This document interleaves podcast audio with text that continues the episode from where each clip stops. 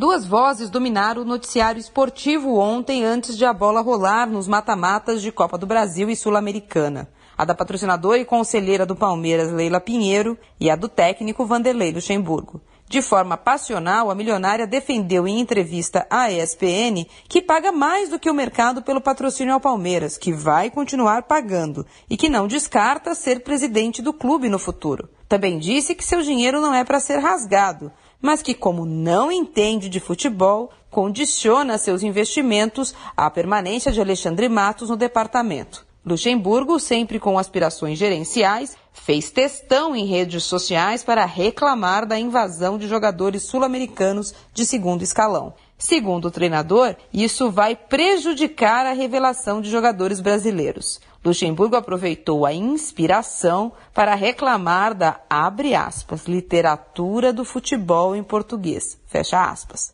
Para ele, o uso de expressões como linha alta de marcação nada mais é do que fingir uma modernidade e que o futebol é o mesmo de sempre. Perguntar não ofende em duas partes.